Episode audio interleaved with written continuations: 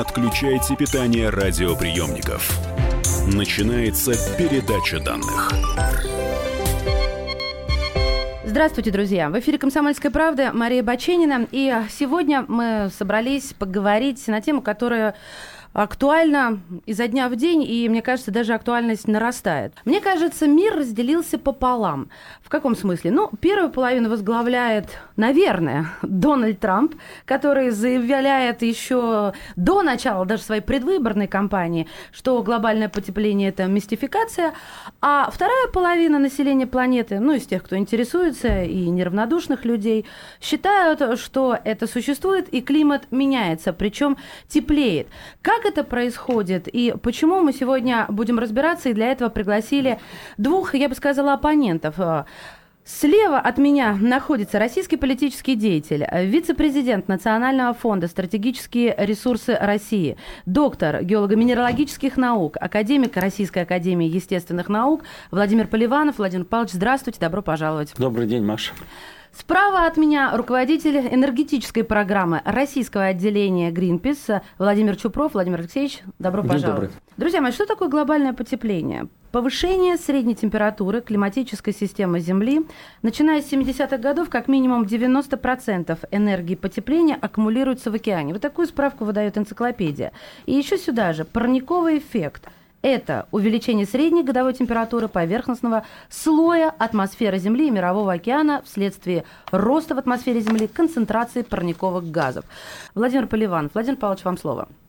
Э, глобальное потепление – это в первую очередь глобальное жульничество. Я тут совершенно согласен с моим коллегой и союзником Трампом. Он так и сказал, что все эти э, климатические игры – это возможность зарабатывать э, деньги.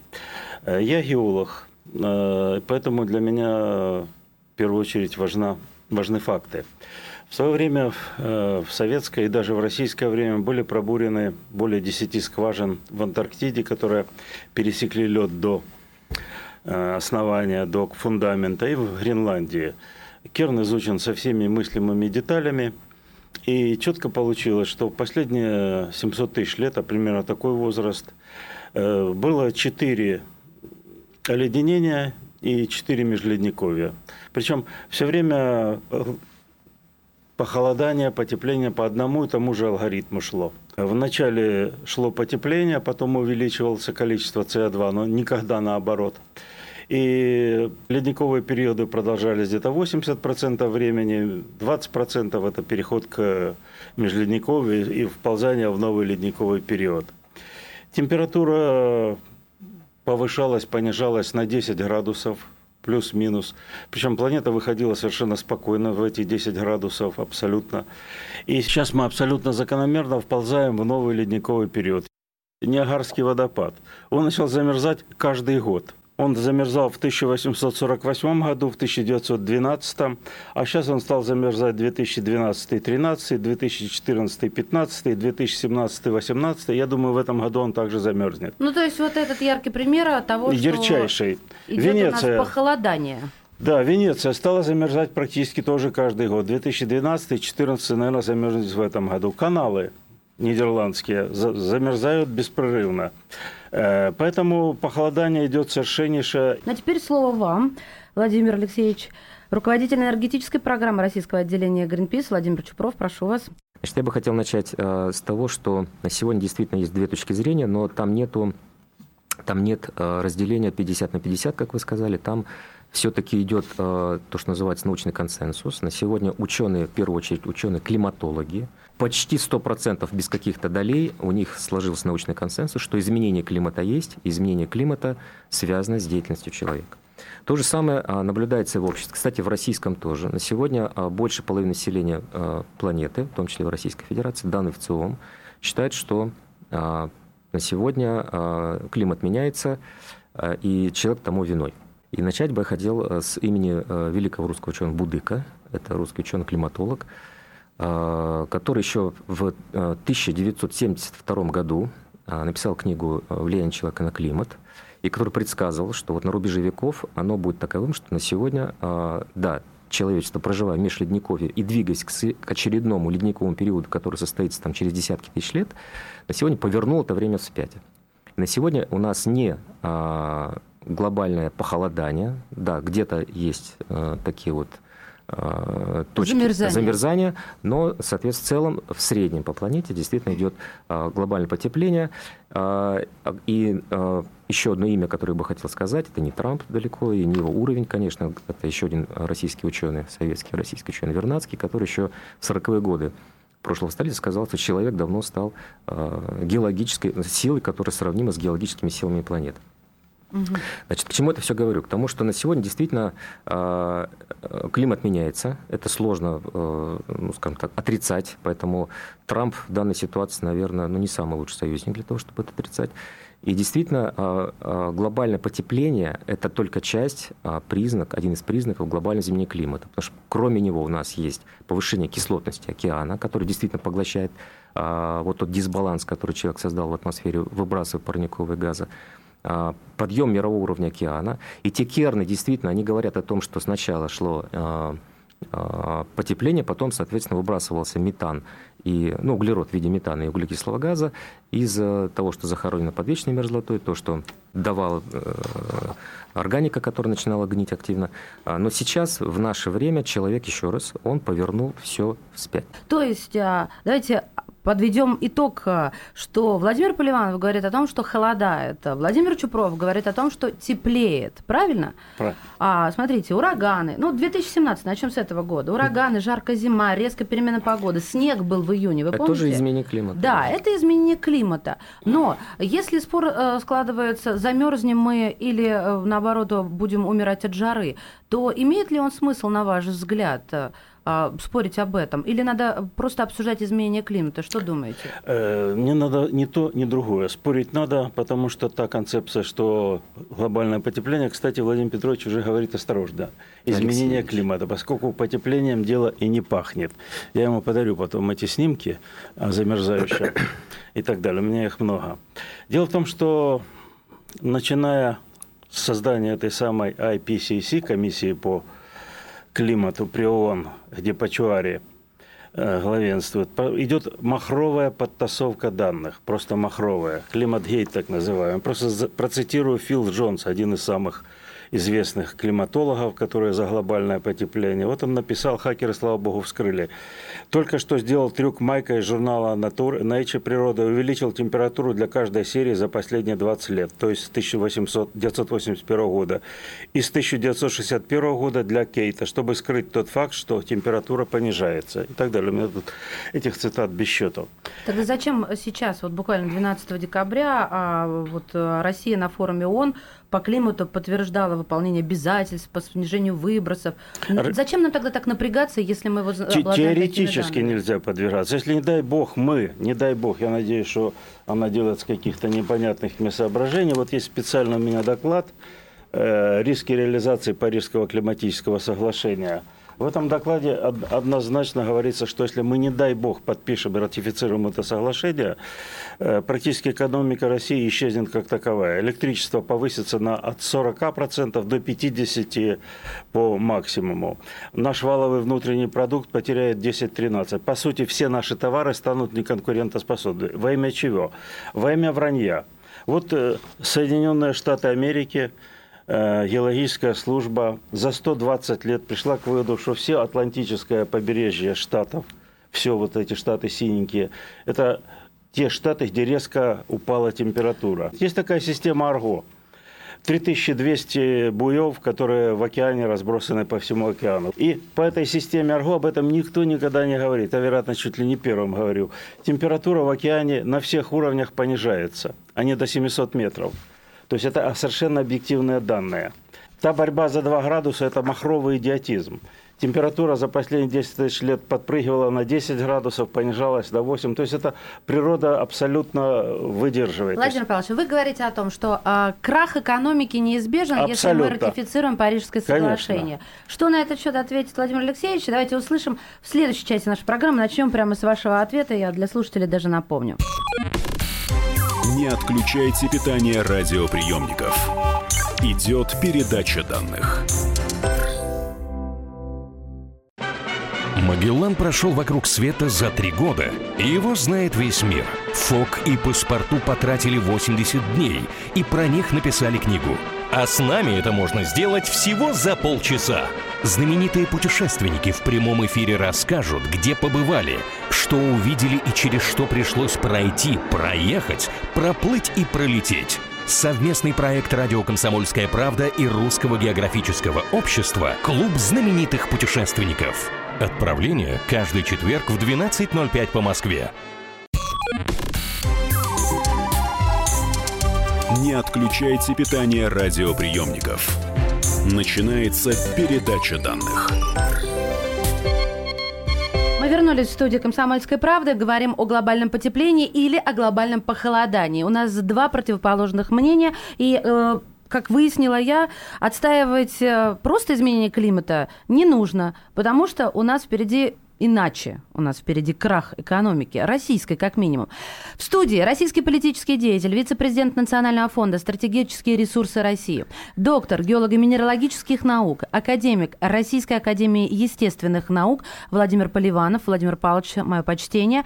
И руководитель энергетической программы российского отделения Greenpeace Владимир Чупров. Владимир Алексеевич, и с вас, с вас я хотела бы начать, потому что Владимир Павлович закончил именно тем, что если мы Парижские соглашения по климату и обяжемся не выбрасывать э, в атмосферу первого, второго, третьего и компот, то крах экономики, подорожание электричества, вот мне лично не хочется. Что вы думаете? Получается, Гринпис у нас стоит только на страже экологии, а на страже моего благосостояния, моего, в принципе, состояния. Что скажете? Да. А, действительно, у этого вопроса есть две стороны. Они очень принципиальны. Это научная и экономическая. И они, конечно, взаимосвязаны. В зависимости от того, а, какую сторону займут или занимают политики, разные политики действительно занимают разную точку зрения, а, на, отталкиваясь от научной основы, принимаются разные экономические решения. Часть стран действительно начала уходить от э, ископаемого топлива уходить успешно, кстати. Это несет, кстати, угрозы в том числе и для а, российского нефтегазового экспорта к вопросу о том, а, что делать России в новой ситуации постпарижского соглашения. Есть, извините, геологическое общество Америки, есть геологическое общество Лондона, есть правительство Соединенных Штатов, есть правительство Российской Федерации, а, и все через свои агентства, через свои доклады, вот не менее внушительные, которые показал Владимир Павлович, указывают, что климат меняется, и человек в этом причина. Вот когда замерзал или замерзает Ниагарский водопад, когда Трамп объявил о том, что а, Калифорния сгорела, а, потому что там с граблями не прошлись, кто-то там должен был убрать какие-то э, сухие остатки. Да, это буквально недавно. Да, буквально в течение нескольких дней позже правительство США выпустило правительство США, которым руководит Трамп, федеральное правительство, о том, что действительно это изменение климата есть, оно несет угрозу Соединенным Штатам, и виноват этом человек, и надо что-то делать. А, вот говоря о вашей э, конкретной ситуации, Мария, повысится или не повысится а, стоимость энергии. Значит, на сегодня энергия у нас так или иначе дорогая в любом случае, она просто датируется. Вот если бы она не датировалась, на сегодня у нас нет дешевого газа, у нас нет дешевой нефти, у нас нет дешевого угля. Потому что на сегодня все, что мы видим в наших платежках, это все э, очень дешевая энергия, социально это понятно, приемлемо, но все это, э, то, что называется, из одного кармана компенсируется в другой. Потому что на сегодня есть э, мощнейшие дотации угольщикам по транспортировке, я просто примеры привожу, нефтяникам, нефтяной разлив, за который не платят. Говоря о том, что у вас повысятся платежки, они повысятся не из-за того, что Россия ратифицирует Парижское соглашение. Они, скорее всего, повысятся, к сожалению, э, для какой-то части населения, как минимум те, кто могут это сделать, э, оплачивать это, именно потому, что придется уходить от той модели советской, социалистической, которая у нас до сих пор была, так или иначе. И поэтому я бы хотел вот эту историю по тарифам, по цене а, как бы немножко в сторону за отодвинуть, скобки вынести, за скобки вынести и сказать, что на сегодня правительство считает, а, Министерство природных ресурсов, Минэкономразвития считает, что а, в случае, если все пойдет так дальше, если мы не будем принимать меры адаптации, если мы не будем сокращать парниковые эмиссии, то суммарный эффект потери ВВП российского составит от природных катаклизмов 1-2%. Это очень много. Это очень много, это то, что ну, там, сравнимо с, с бюджетами там, э, наука, литературы и так далее. Речь идет о том, что э, страна должна переходить на новые энергоэффективные технологии, альтернативная энергетика и энергосберегающие технологии. Потому что на сегодня у нас на каждый доллар или рубль ВВП затрачивается в 2-3 раза больше энергии, даже с учетом холодов, даже, даже с учетом дорог, даже в этом случае в 2-3 раза больше, чем а, на Западе. И вот именно поэтому мы скоро станем неконкурентными. Mm-hmm. Вот не перейдя на новые технологии энергосберегающие. Кому выгодно это, Владимир Павлович, вот эта позиция, переход на новые энергетические технологии? Ну, во-первых, я технологии, в первую очередь, должен поправить уважаемого моего оппонента, никакого увеличения катастроф просто нет. Э, есть у меня статистика, увеличилась просто фиксируемость этих катастроф. Если в начале века, с которым любят сравнивать, по сути, не было ни интернета, ни спутников, связи и так далее, тогда катастрофа была меньше. Чаще всего фиксируются землетрясения, землетрясение не выросло. Штаты, например, эту четкую статистику за 50 лет дали, ни пожары, ни ураганы, ни торнадо, ни так далее, не выросло. В России то же самое. Поэтому это очередная страшилка. Тарифы вырастут не потому, что перестанут доплачивать монополия, а потому, что будут создаваться совершенно непонятно зачем, например, планируется в Восточной Сибири безуглеродная зона, 500 тысяч останется без работы, и 45-47 миллиардов долларов будет доплачиваться, будут переформатироваться целые отрасли промышленности. Кому выгодно-то? Только не нам. Против нас ведется война, она, так сказать, гибридная. Вот эта часть этой войны, я думаю, в ближайшее время за Трампом последуют другие. И, кстати, вот это вот преступление против человечности просто. И Пачуари, который лидер, я думаю, со временем его постигнет судьба Геббельса, либо он сам покончит самоубийством, либо его повесят в прямом эфире. Э, для того, чтобы решить проблему воды для всей Земли – всего нужно 30-40 миллиардов долларов. Изобретена так называемая нано-бутылка, которая позволяет 4000 э, литров абсолютно чистой воды дать. Туда не проходят э, через ее фильтры ни бактерии, ни вирусы. То есть любую лужу в Африке зачерпывай и получай, пей чистую воду. Половина смертности, если не больше, от того, что страны третьего мира пьют э, грязную воду. В то время как 150 миллиардов долларов, а требует даже 17 триллионов в одном из докладе.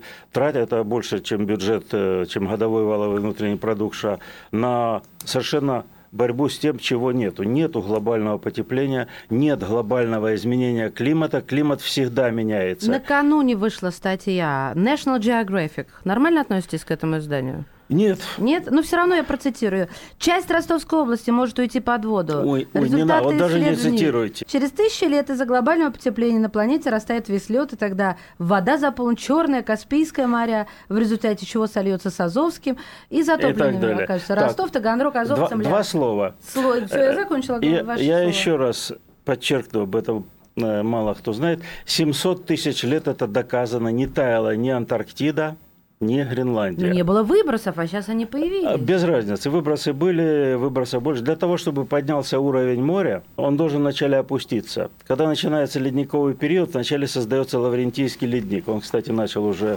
образовываться в Это Америке. что такое Лавренти... Лаврентийский? Это североамериканские штаты, угу. Канада, Нью-Йорк, вот как раз там, где сейчас оледенение, там, где штаты имеют пониженную температуру за 120 лет.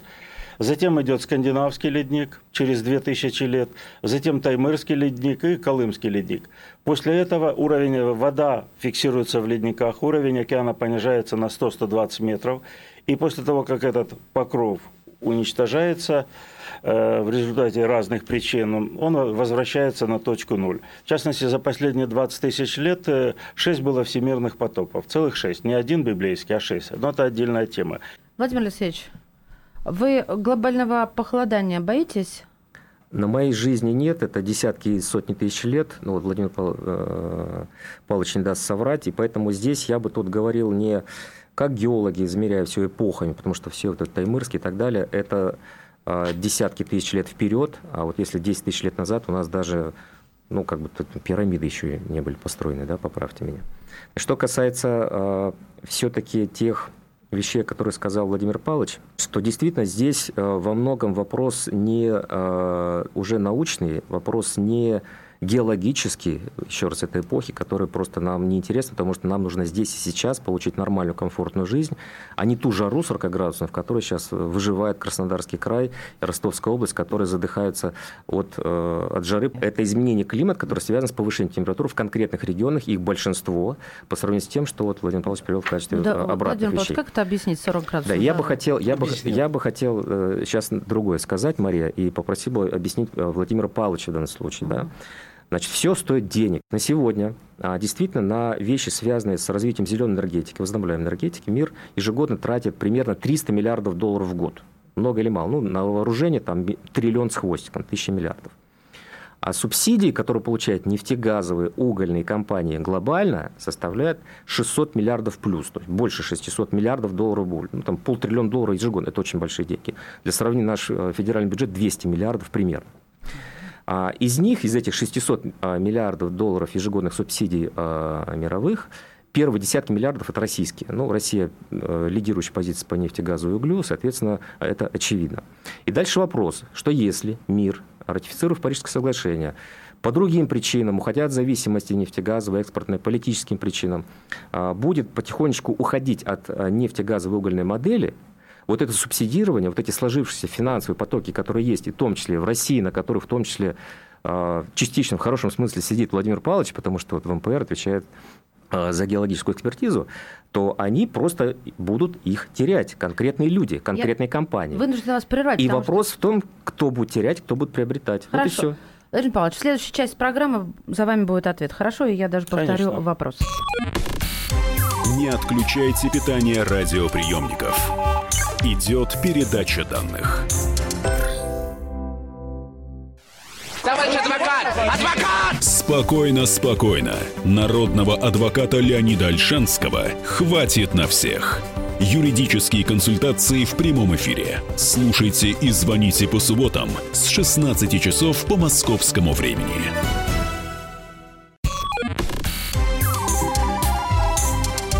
Не отключайте питание радиоприемников. Начинается передача данных. Мы снова в эфире. Снова спор по поводу глобального потепления в студии «Комсомольской правды». Мария Баченина и Слева от меня российский политический деятель, вице-президент Национального фонда «Стратегические ресурсы России», доктор геолого-минералогических наук, академик Российской академии естественных наук Владимир Поливанов, Владимир Павлович, и э, руководитель энергетической программы российского отделения Greenpeace Владимир Чупров. Владимир Алексеевич, мое почтение вам.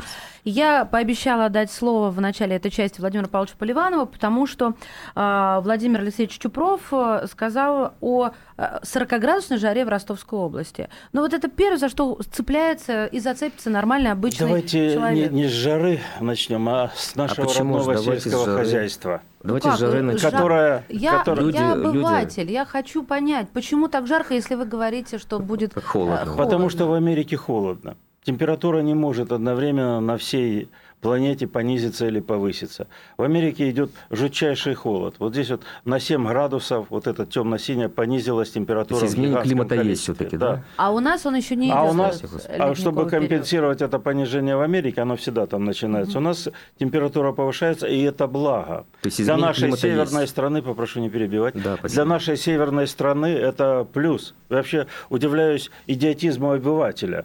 Живем в одной из самых холодных стран мира, холоднее только Монголия, и начинаем бороться с глобальным потеплением. Да слава богу.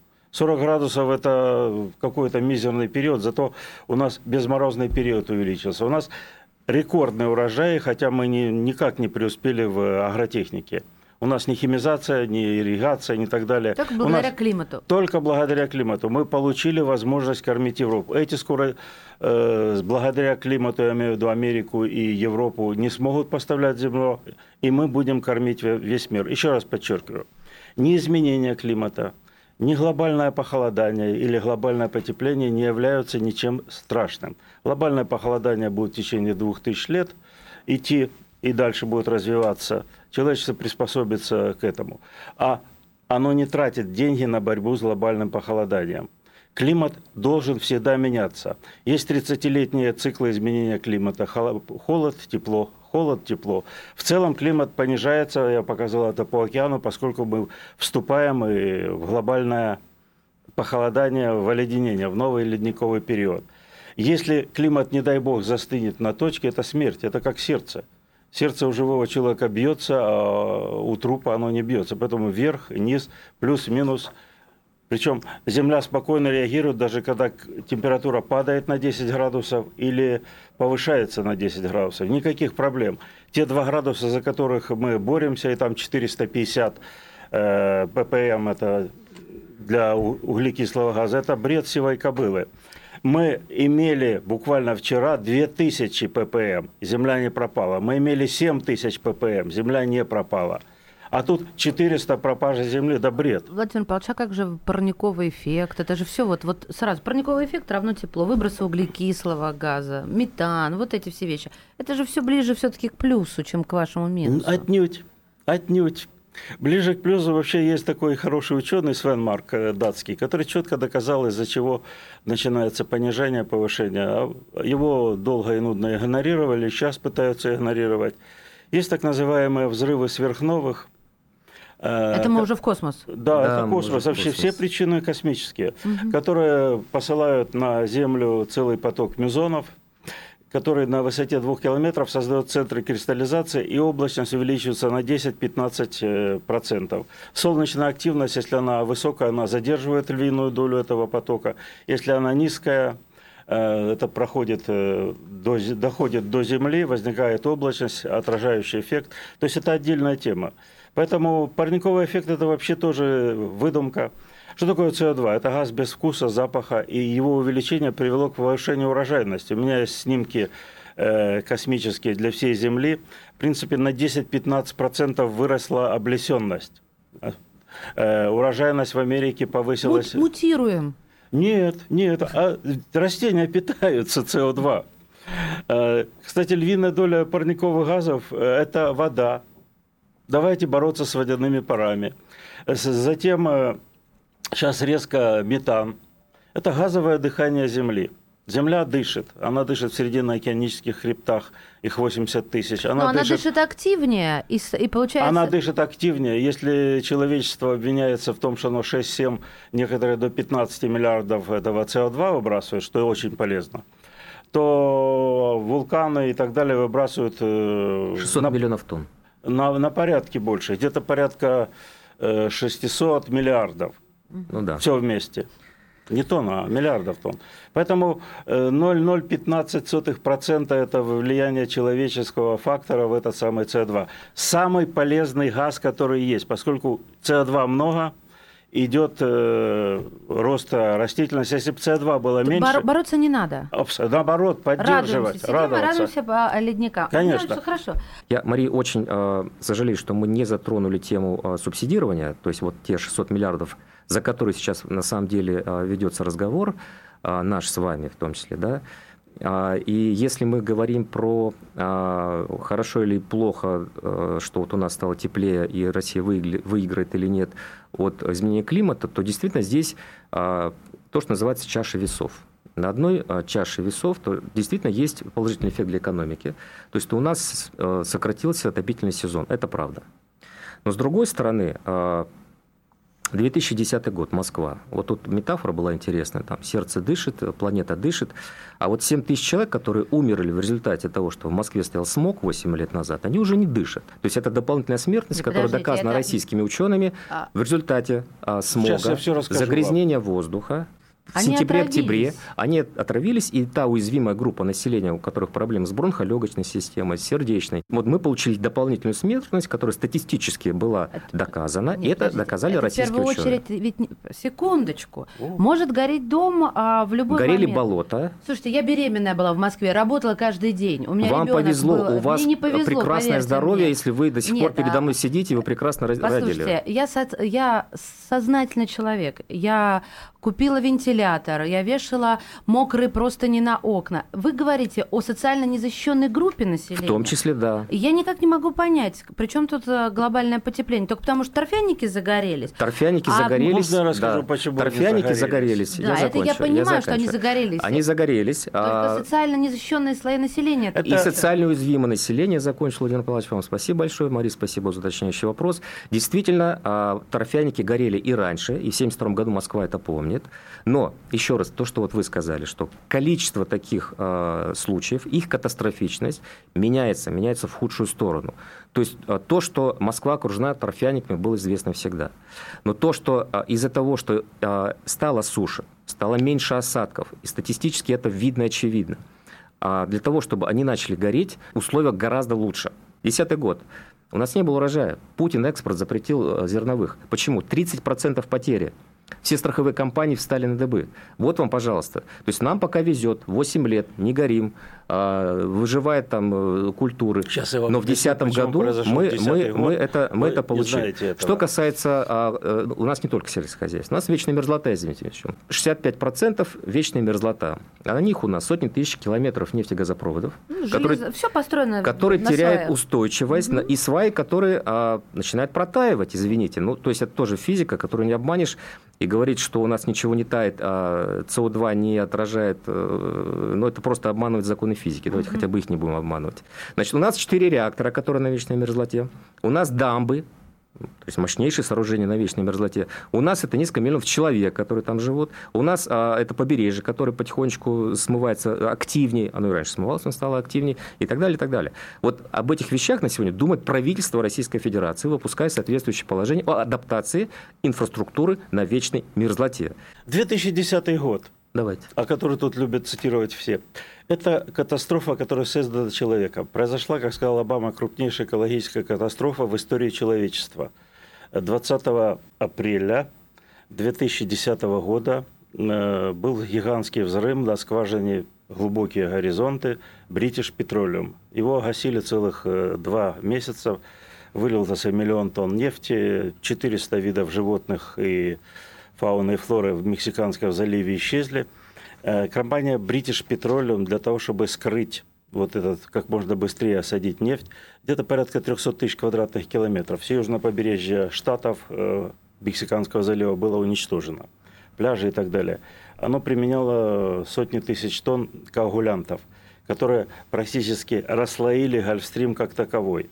Есть такой доктор Зангари, Они что-то сбрасывали в воду, вы имеете Сбрасывали в воду, с тем же коагулировалась Мгм. нефть, э, и Ага, этот, поняла. да, и быстрее оса- Ос- осаживалась. Да, да. Гольфстрим, э, есть такой доктор Зангари, который всю жизнь изучает Гольфстрим, именно течение залива в Мексиканском заливе. Он провел гигантские работы, их стараются особенно не, не афишировать. Э, Пришел к выводу, что Гольфстрим практически расслоился и потерял свою э, несущую способность. И температура Атлантики на 10 градусов понизилась. Всей Атлантики на 10 градусов к северу. Гольфстрим перестал выходить, э, стал выходить в- из залива резко ослабленным и с меньшим количеством тепла. Потоки, воздушные потоки, которые обычно шли запад-восток, из-за того, что упала температура Атлантики, воздух вверху стал вести себя по-другому, стали превращаться в ячейки. Вот эта вот застойная ячейка, одна из них как раз накрыла Москву. 50 дней этого самого было. Потом Гольфстрим кое-как восстановился, и в последнее время потоки идут э, по нормальному. Теперь э, насчет э, тех самых журналов и консенсус. Я процитирую Латынину, она сказала совершенно правильные слова. Консенсус – это прибежище для негодяев.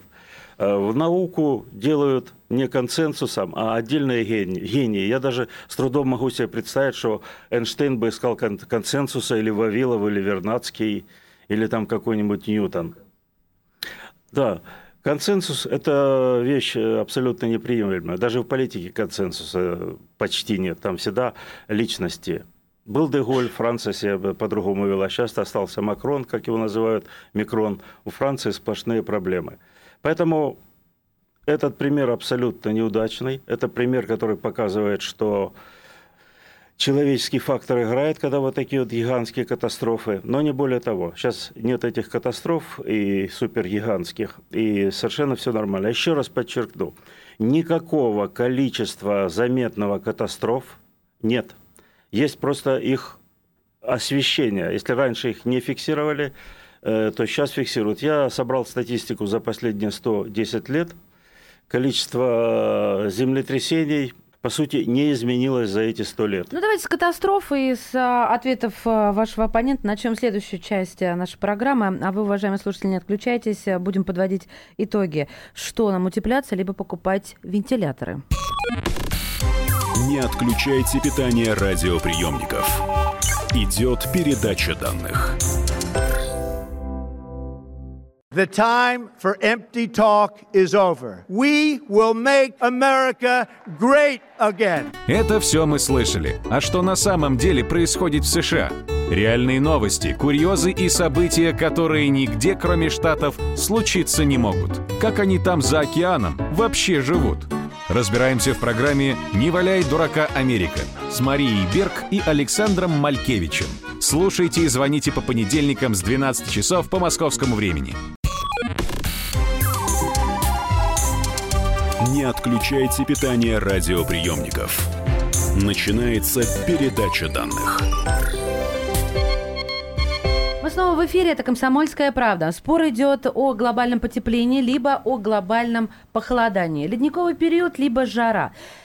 Я рада приветствовать в студии российского политического деятеля, вице-президента Национального фонда «Стратегические ресурсы России», доктора геолого-минералогических наук, академика Российской академии естественных наук Владимира Павловича Поливанова. Владимир Павлович, мое почтение. И еще одного нашего участника нашей беседы, руководитель энергетической программы российского отделения Greenpeace Владимир Чупров. Владимир Алексеевич, здравствуйте. Еще раз.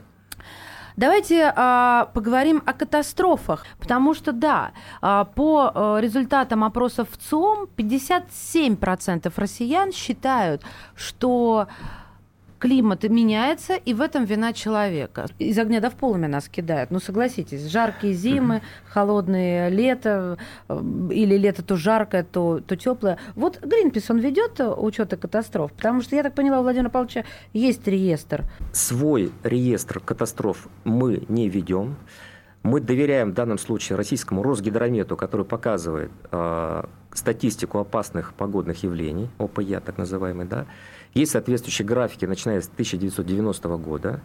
И с э, начала 90-х годов количество вот этих опасных явлений, в том числе катастрофических, оно выросло в 2-3 раза. Не случайно министр Донской природных ресурсов, бытность своим министром, когда он еще был министром, вот, руководителем, кстати, начальником Владимира Павловича, уважаемого, а, говорил, что на сегодня это проблема, рост, еще раз, они были раньше, но их рост – это проблема, и что это ведет к потерям валового внутреннего продукта страны. Есть такой городок Надым, да, в Ямало-Ненецком да. автономном округе. Угу. Там есть такая а, лаборатория компании «Газпром». Там за, работают замечательные ученые. Вот я с ними общался. А, что они делают? Они наблюдают за вечной мерзлотой. Мы как-то вот все очень активно уходим от Трамп, Штаты. Зачем нам Штаты? Зачем Трамп? Уходим от темы вот, то, что действительно сегодня угрожает российской экономике, это субсидирование и вечная мерзлота. Так вот, эта лаборатория, она последние десятилетия, ну, там 20 лет точно, а, она ведет наблюдение за вечной мерзлотой вокруг инфраструктуры «Газпрома», в том числе на Баваненкова. И они четко сказали еще пять лет назад, это проблема причем проблема не только, не только что сваи начали протаивать, надо длиннее делать, это колоссальные э, затраты. Мосты стоят неукрепленные.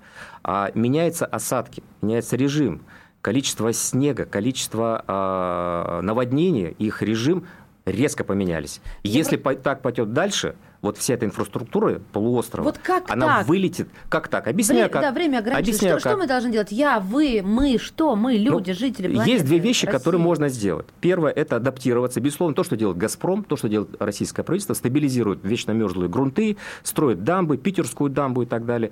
А вторая – это все-таки сокращение тех самых эмиссий, которые не только приведет к тому, что у нас риски вот этих катастрофических явлений вырастут.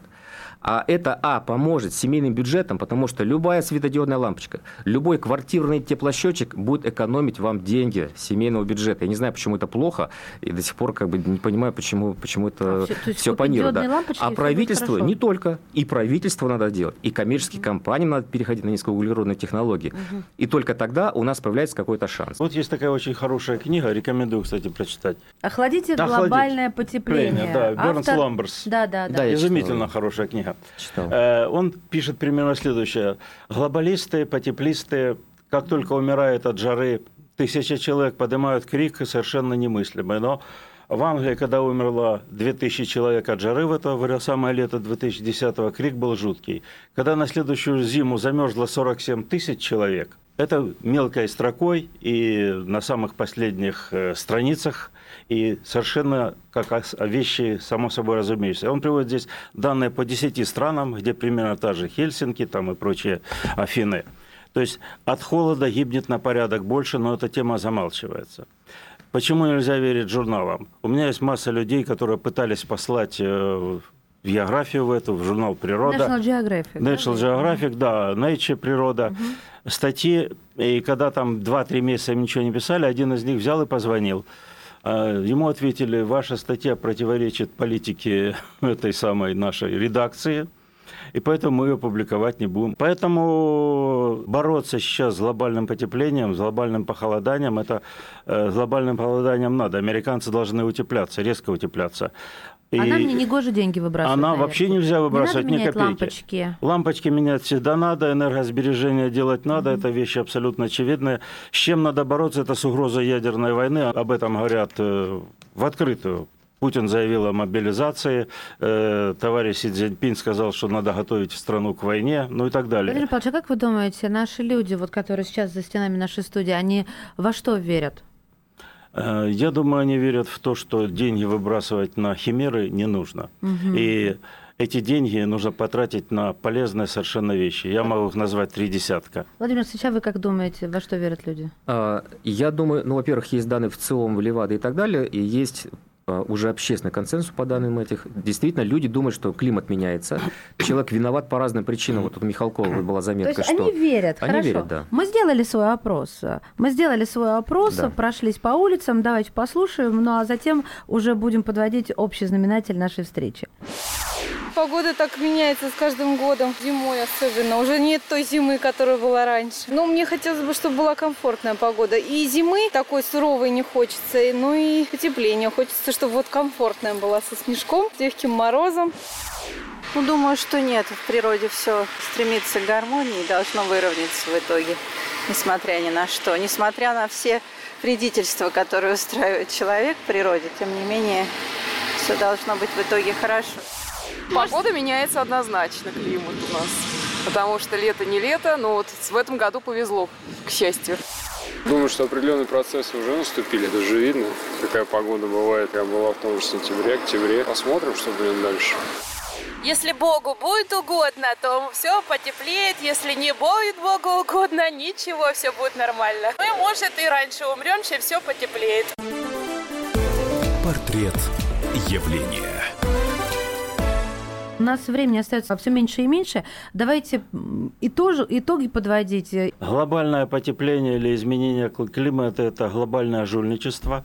Во главе его стоит самая тяжелая вообще часть мировой бюрократии, межнациональная бюрократия, она ни за что не отвечает. Если национальная бюро- бюрократия отвечает хотя бы перед своей страной, она на выборах может проиграть. А все эти пасы, все эти, так сказать, комиссии при ООН во главе с Пачевори, это люди, которые ни за что не отвечают, но они хотят, чтобы я выращивал 10 коров, а не 100 чтобы я, так сказать, э, делал то-то и то-то. То есть они хотят приобрести власть больше, чем у Гитлера, ни за что не отвечая. Поэтому России ничего не угрожает.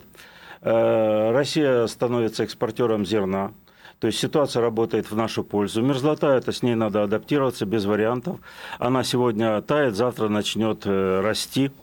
Потому что никто иной, как Джон Керри, госсекретарь, заявил не в, 2000, США, не в 2050 году при Обаме, а летом 2013 Арктика освободится от льда. Вот его цитата, не буду дальше.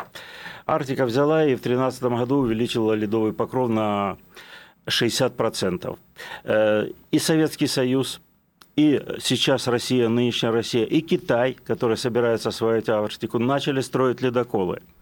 Три ледокола, которые затем два класса лидер, самые мощные, в ближайшие 10 лет будут введены на воду. Северный морской путь – одна из наших ключевых территорий, по которой мы можем развиваться и доставлять грузы нуждается в ледоколах. Никогда в обозримом будущем Арктика не освободится от льда. Никогда. Не за ближайшие сто лет. Нет. Так и запишем. Владимир Павлович Поливанов высказывался. С мерзлотой надо бороться. Теперь а, итоговый знаменатель а, Владимира Чупрова. Владимир Алексеевич, слушаем вас. А, Поближе к микрофону, будьте любезны. Климат меняется, человек в этом причина. А, это а, поддерживает а, не только а, международные органы, это поддерживает российское правительство, это поддерживает э, президент Путин, как ни странно, э, ведомство нашей страны, готовят соответствующие документы по укреплению инфраструктуры на вечной мерзлоте. А, потому что делать с наводнениями? Потому что на сегодня очевидный факт. Количество опасных явлений, количество людей, которые гибнут в результате этого, все это происходит, и причина этому изменение климата. К этому надо готовиться двумя путями. Первый путь – это адаптироваться – а второй путь – это а, человек, а, действительно, такая натура, которую ну, в своем большинстве он не будет сидеть сложа руки. И очень отрадно, что э, все-таки большинство правительства, в том числе российское правительство, начинает делать в этом направлении много. Переходить на низкоуглеродные, энерго, в том числе эффективные технологии. Население страны потихонечку внедряет энергоэффективные технологии в зданиях, в быту. То есть на сегодня есть технологии, есть общественный запрос, есть научное подтверждение для того, чтобы что-то сделать, чтобы не получить катастрофический сценарий. Спасибо. Спасибо, друзья мои. Слушатели, уважаемые наши, ваша очередь делать свои выводы. Российский политический деятель, вице-президент Национального фонда «Стратегические ресурсы России», доктор геолого-минералогических наук, академик Российской академии естественных наук Владимир Поливанов и руководитель энергетической программы российского отделения «Гринпис» Владимир Чупров были сегодня в студии «Комсомольской правды». Спасибо. Спасибо. Передача данных успешно завершена.